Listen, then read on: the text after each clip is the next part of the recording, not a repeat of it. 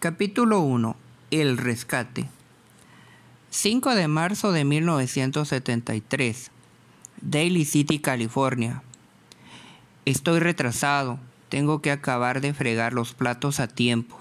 Si no, no hay desayuno. Y como anoche no cené, he de comer algo. Mamá corre por la casa chillando a mis hermanos. Oigo sus pasos pesados por el pasillo dirigiéndose hacia la cocina. Vuelvo a meter las manos en agua hirviendo de enjuagar. Demasiado tarde. Me coge con las manos fuera del agua. Plaf, mamá me pega en la cara y me tiró al suelo. Sé que no debo quedarme de pie y aguantar el golpe. He aprendido a base de cometer errores que lo que considera un desafío lo que significa más golpes o peor aún, quedarme sin comer. Recupero mi, postura anterior y evito su mirada mientras grita al oído.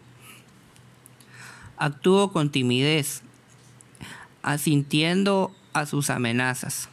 Por favor, me digo, déjame comer. Vuelve a pegarme, pero tengo que comer. Otra bofetada hace que me golpee la cabeza contra el mostrador, el mostrador del azulejo.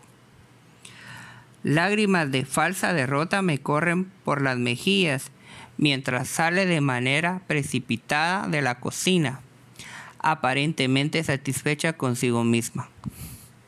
Después de contar sus pasos para asegurarme de que se ha ido, dejo escapar un suspiro de alivio. Mi actuación ha dado resultado. Mamá puede pegarme todo lo que quiera, pero no he dejado que me arrebate mi voluntad de sobrevivir. Acabo de fregar los platos y después hago el resto de mis tareas domésticas. Como recompensa recibo el desayuno, las sobras de un, de un tazón de cereal de uno de mis hermanos. Hoy son Lucky Charms Solo quedan unos trocitos de cereales en medio de tazón de leche. Pero los engullo lo más deprisa posible, antes de que mamá cambie de opinión. Ya lo ha hecho otras veces. Le gusta usar la comida como arma. Sabe que no debe tirar las sobras al cubo de la basura. Sabe que después las cojo. Mamá se sabe la mayoría de mis trucos. Unos minutos más tarde estoy en la vieja ranchera de la familia. Como voy tan retrasado con las tareas domésticas, me tienen que llevar en carro al colegio. Normalmente suelo ir corriendo y llego justo cuando empieza la clase. Sin tiempo para robar comida de las fiambreras de los otros niños. Mamá deja salir a mi hermano mayor, pero a mí me retiene para sermonearme sobre lo que piensa hacer conmigo mañana. Va a llevarme a casa de su hermano. Dice que el tío Dan se ocupará de mí. Lo dice de manera amenazadora. Lo miro asustado, como si de verdad tuviera miedo. Pero sé que, aunque mi tío es un hombre duro, no me tratará como lo hace mamá. Antes de, que la ranchera se pare del todo, salgo corriendo. Mamá me grita que vuelva. He olvidado mi fiambrera abollada que en los tres últimos años siempre ha tenido el mismo menú. Dos emparedados de mantequilla de maní y unos bastoncitos de zanahoria. Antes de que vuelva a salir disparado del carro me dice, Diles, diles que has tropezado con la puerta. Después con una voz que rara vez emplea conmigo me vuelve a decir, que pases un buen día. Le miro los ojos rojos e hinchados. Todavía le dura la resaca de la borrachera de anoche. Su pelo, en otro tiempo hermoso y brillante, le cae ahora en mechones consumidos. Como de costumbre, no lleva maquillaje está gorda y lo sabe. En general, este se ha vuelto el aspecto típico de mamá. Como llegó tarde, tengo que presentarme en la oficina de la administración. La secretaria de pelo gris me saluda con una sonrisa. Unos instantes después sale la enfermera de la escuela y me conduce a su despacho, donde llevamos a cabo la rutina habitual. Primero me examina la cara y los brazos. ¿Qué es lo que tienes encima del ojo? me pregunta. Asintiendo dócilmente. He tropezado con la puerta del vestíbulo, sin querer. Vuelve a sonreír y coge una tablilla con sujetapapeles de encima de un armario. Pasa una o dos hojas y se inclina para enseñármelas. Mira, señala la hoja. Eso fue lo que dijiste el lunes pasado. ¿Te acuerdas? Rápidamente cambio la historia. Estaba jugando al béisbol y me di con el bate. Fue un accidente. Accidente.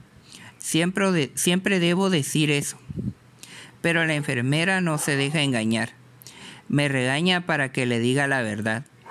Siempre termino por derrumbarme y confesar, aunque creo que debería proteger a mi madre. La enfermera me dice que no me preocupe y me pide que me desnude. Hacemos lo mismo desde el año pasado, así que la obedezco inmediatamente.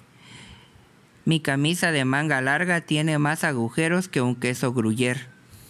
Es la misma que llevo desde hace dos años. Mamá me obliga a ponérmela todos los días para humillarme. Los pantalones están prácticamente en el mismo estado y los zapatos tienen agujeros en la zona de los dedos. Puedo sacar el dedo gordo por uno de ellos. Mientras me quedo en ropa interior, la enfermera anota diversas marcas y moretones en la tablilla.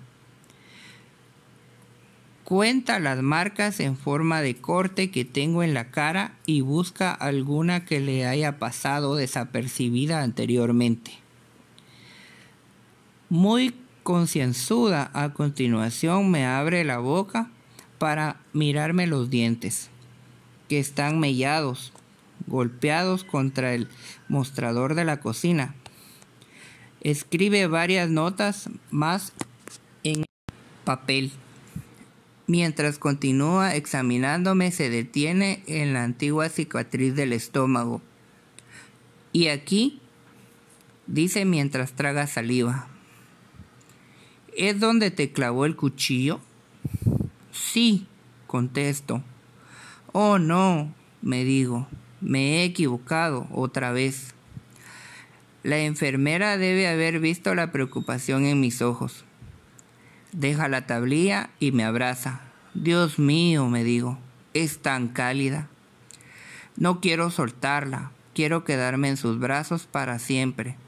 Cierro los ojos con fuerza y durante algunos segundos no existe nada más.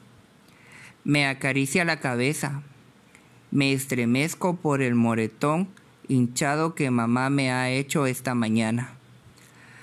La enfermera deshace el abrazo y sale de la habitación. Me apresuro a vestirme.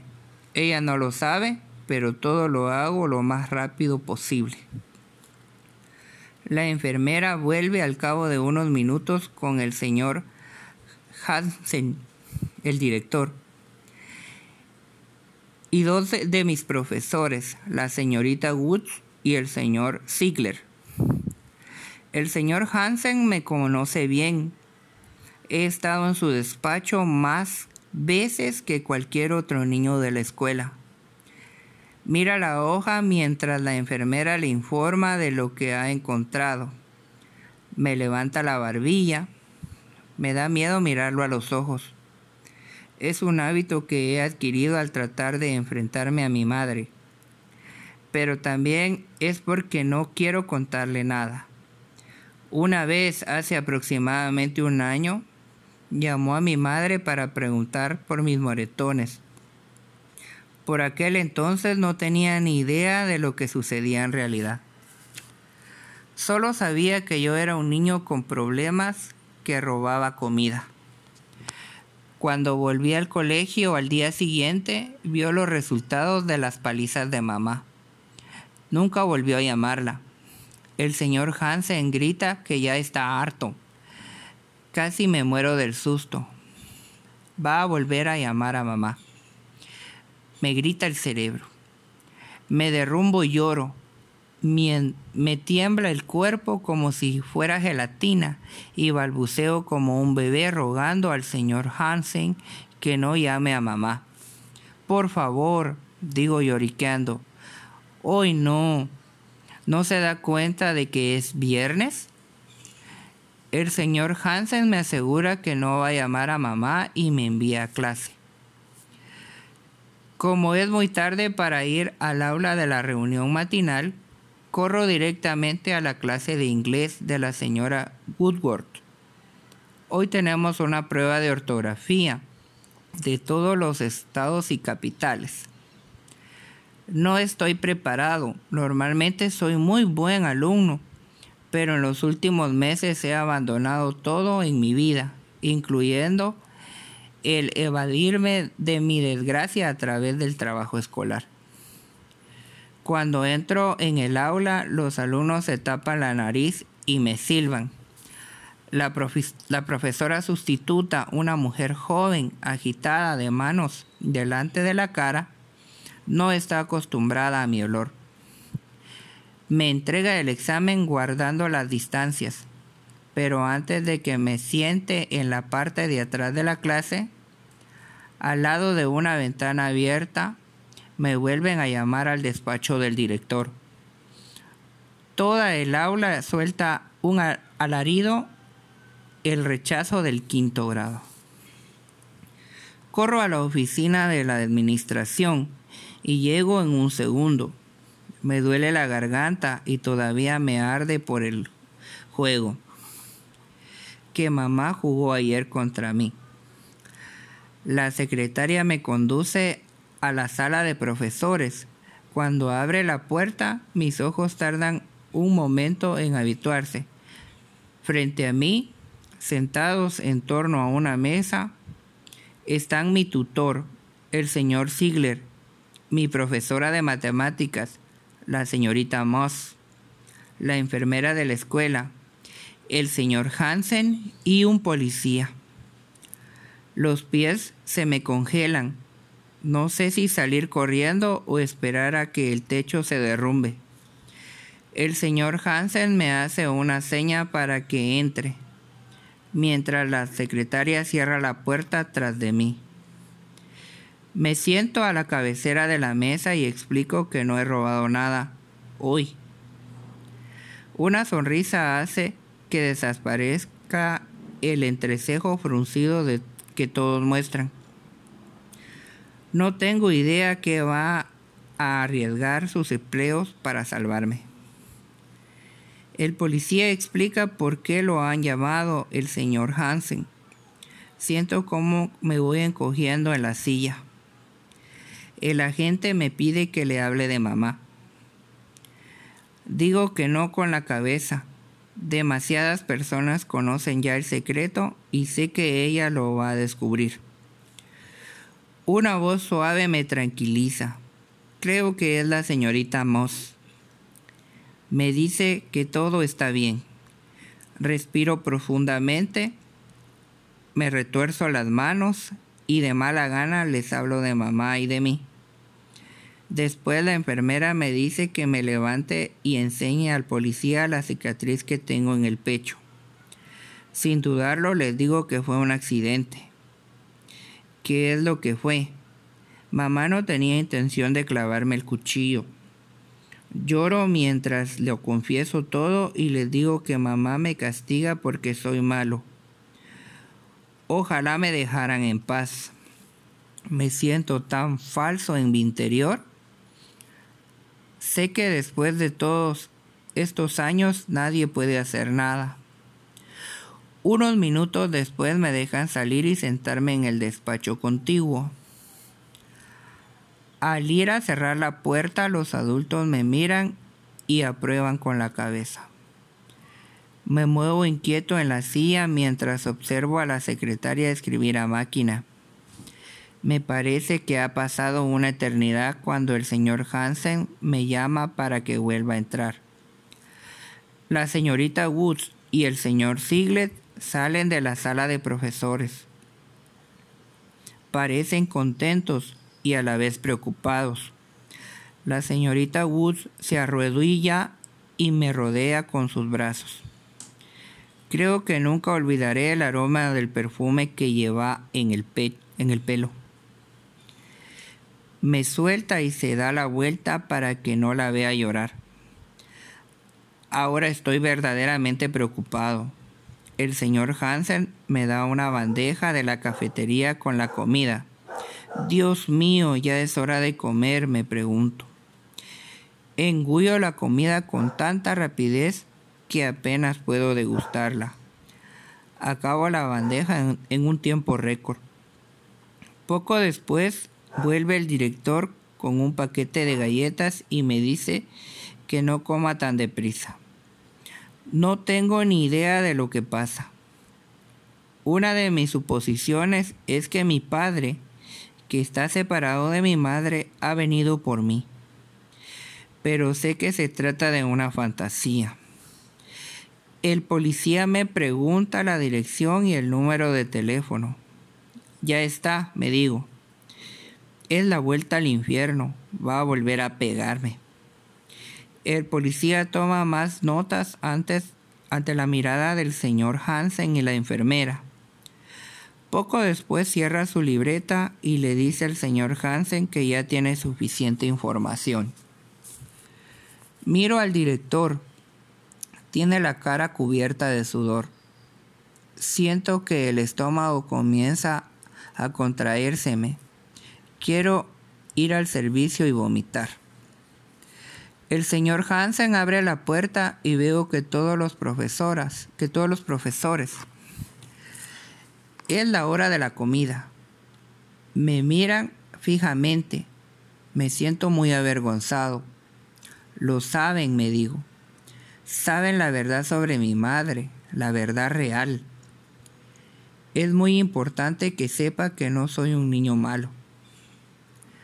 Deseo tanto gustarles que me quieran. Me vuelvo hacia el vestíbulo. El señor Ziegler, Ziegler abraza a la señorita Woods, que está llorando. La oigo gemir me da otro abrazo y se aleja de mí rápidamente. El señor Siglet me estrecha la mano. Pórtate bien, me dice. Sí, lo intentaré, es lo único que puedo decir. La enfermera de la escuela está detrás del señor Hansel en silencio. Todos se despiden de mí. Ahora sé que voy a la cárcel. Bien, me digo. Al menos no podrá pegarme si estoy en la cárcel. El policía y yo salimos, pasamos por delante de la cafetería. Veo a algunos niños de mi clase jugando al balón prisionero. Unos cuantos dejan de jugar, gritan, han pillado a David, han pillado a David. El policía me pone la mano en el hombro y me dice que todo está bien. Mientras nos alejamos de la patrulla de la escuela primaria Thomas Edison, veo a algunos niños que parecen desconcertados por mi partida. Antes de marcharme, el señor Ziegler me ha dicho que contaría la verdad a los demás niños, la verdad real.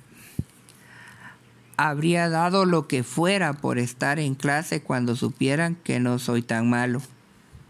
En pocos minutos llegamos a la comisaría de la policía de Daly City.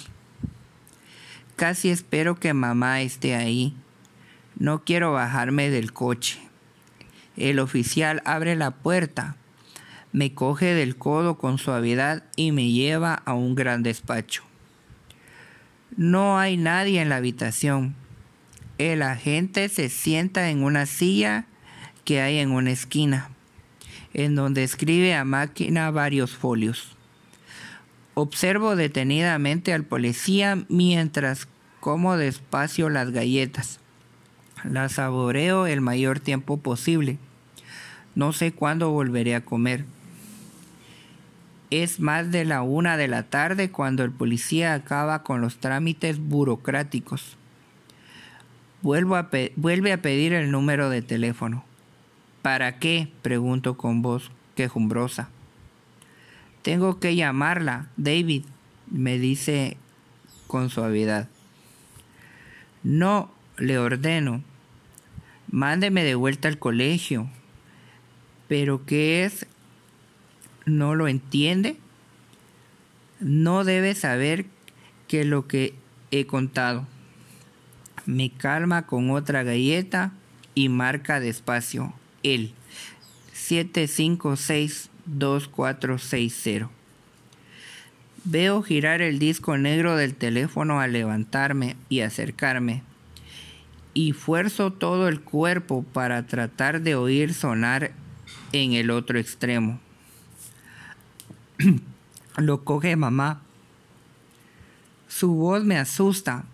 El policía me hace señas para que me aparte y respira profundamente antes de decir, Señora Pilser, aquí el agente Smith del cuerpo de policía de Daly City. Su hijo David no irá hoy a casa. Queda bajo la custodia del Departamento Juvenil de San Mateo. Si tiene alguna pregunta, llame allí. Cuelga el teléfono y me sonríe. No ha sido tan difícil, ¿verdad? me pregunta. Pero su mirada me indica que es a sí mismo a quien trata de convencerse, no a mí. Después de recorrer varios kilómetros, llegamos a la autopista 280 y nos dirigimos hacia las afueras de Delhi City. Miro a mi derecha y veo una señal que dice la autopista más hermosa del mundo. El oficial sonríe aliviado cuando salimos de los límites de la ciudad. David Pilser me dice, ¿eres libre? ¿Qué? le pregunto, aferrándome a mi única fuente de comida. No lo entiendo. No me lleva a la cárcel. Vuelve a sonreír y me aprieta el hombro con suavidad. No, David, no tienes por qué preocuparte. De verdad, tu madre nunca te volverá a hacer daño. Me recuesto en el asiento. El reflejo del sol me da en los ojos. Desvío la vista de los rayos del sol, mientras una lágrima me corre por la mejilla. Soy libre.